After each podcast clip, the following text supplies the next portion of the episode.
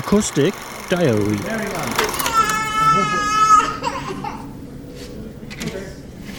Hopefully we have enough. Time for commercials. Time for commercials. Time for commercials. Beside from the first commercial, we have got still our written shop in the station. And if you are not fit enough to walk there, we have got another solution.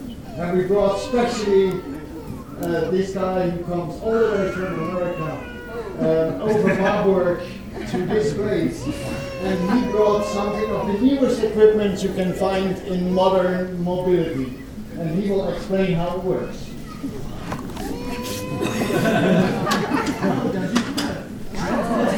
Not supposed to see this yet. Okay. Ta-da!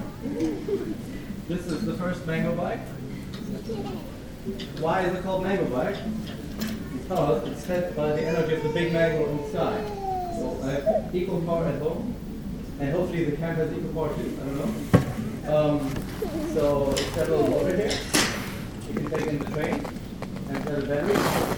And um, it's the first of these uh, five electric bikes for Utopia to use as a service bike for shopping for the campus forth. And, and um, they they're really new. Four of them are brand new. I think you can order them from China basically.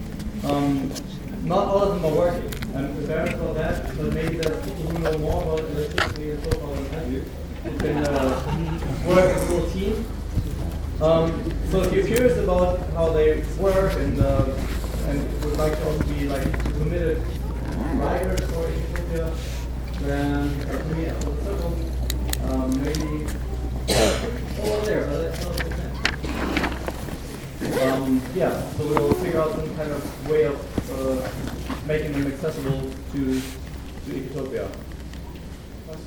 And uh, it's um, on, on last Monday, uh, I did the opening of my little business, which is called Mango Bikes.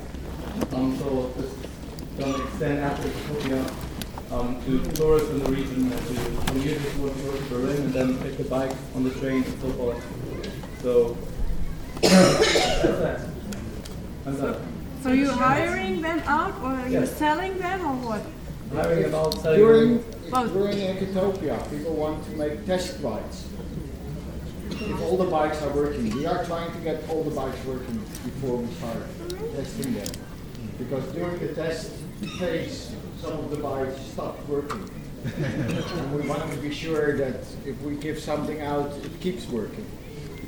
Um, so probably from tomorrow on, if somebody wants to make a test ride, come to me. Um, we organize it that you can make